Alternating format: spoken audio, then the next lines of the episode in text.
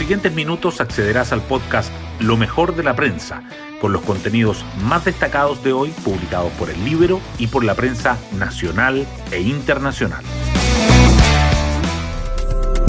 Buenos días, soy Magdalena Olea y hoy lunes 7 de junio les contamos que las medidas para mitigar el impacto de la pandemia siguen avanzando luego de que el presidente Piñera promulgara ayer la ley que convierte el ingreso familiar de emergencia en un beneficio universal, mientras las cifras de los nuevos contagios y casos activos en el país se mantienen en niveles que preocupan a las autoridades, a los expertos y a la población en general.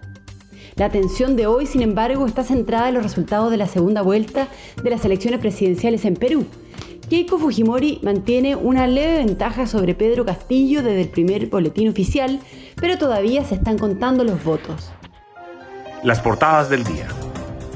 La segunda vuelta de las elecciones presidenciales en Perú son el único tema coincidente entre los titulares de los diarios. El Mercurio abre con la noticia de que los primeros resultados oficiales daban esta madrugada 52,90% a Keiko Fujimori y 47,09% a Pedro Castillo, mientras que en la tercera señala que anoche Castillo tenía una leve ventaja ante Fujimori. El tema de apertura de la tercera es que el presidente Piñera promulga la ley del IFE universal que favorecerá a cerca de 15 millones de personas. El Libero titula con el vuelco de NAP, de gastar 40 millones de dólares en asesorías y viajes a tener utilidades por 40 millones de dólares.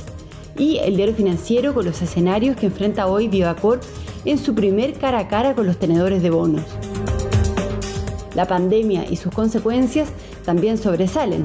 El Mercurio destaca que los alumnos que se conectan menos a las clases online llevan un mes de retraso respecto de sus compañeros y que prevén un impacto por la decisión de salud de disminuir los aforos en el sector de comercio.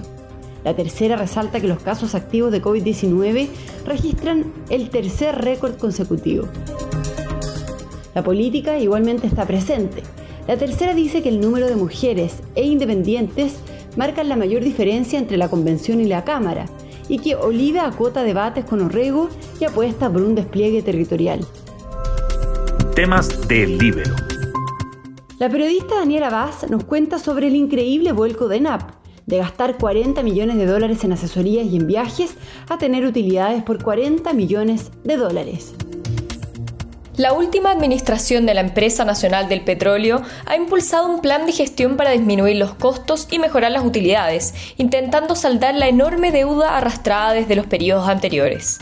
Mediante un plan de austeridad han logrado un ahorro anual de 200 millones de dólares, pero lo más llamativo son las áreas donde se han reducido los costos. Solo el 2017, los gastos de NAP en viajes fueron de casi 10 millones de dólares y otros 40 millones de dólares se usaron para contratar a más de 300 asesores externos. El ahorro en estos dos ítems al 2019 fue de casi 40 millones de dólares, que se igualan a las ganancias que ha reportado la refinadora en el segundo semestre de 2020 y el primer trimestre de este año. Así, la deuda de 5.100 millones de dólares que dejó la administración anterior ha sido reducida en más de 700 millones de dólares en solo dos años. Pueden encontrar esta nota en www.ellibero.cl. Hoy destacamos de la prensa. El presidente Piñera promulgó el ingreso familiar de emergencia universal y llegará a más de 15 millones de personas. Este beneficio, que comenzará a pagarse a partir del 29 de junio y abarcará el 100% del registro social de hogares, se extenderá hasta septiembre. Sin embargo, ese mes se entregará el 50% del monto recibido en junio, julio y agosto. Los alumnos que se conectan menos a las clases online llevan un mes de retraso respecto de sus compañeros. En medio del debate sobre la reapertura de las escuelas, se ha cuestionado la efectividad de las clases a distancia. Una medición de radar escolar que analizó a más de 61.000 estudiantes de 56 establecimientos del país, mostró las brechas que se generan entre los alumnos que participan más y menos en las clases.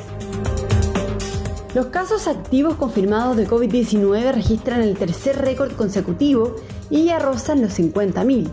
Luego de tres días sobre los 8.000 nuevos contagios, ayer el Ministerio de Salud informó de 7.768 nuevos infectados detectados a nivel nacional. Sin embargo, también dio cuenta que los casos activos confirmados volvieron a registrar un récord y se acercan a los 50.000. Sumando a los contagiantes probables, este indicador ya sobrepasa los 63.000. Además, la autoridad sanitaria reportó 121 fallecidos por coronavirus, elevando el total a 29.937. Salud cambia los aforos en el comercio y cuenta a los trabajadores dentro del máximo permitido. En medio del crítico momento sanitario, el Ministerio de Salud publicó una modificación a la resolución 6043 que regula los aforos permitidos en el plan paso a paso y estableció que el número de personas que pueden estar dentro del local comercial incluye a los trabajadores. Este cambio generó un rechazo en el sector, pues afirman que se producirán despidos. Las autoridades defienden que es para evitar aglomeraciones y contagios.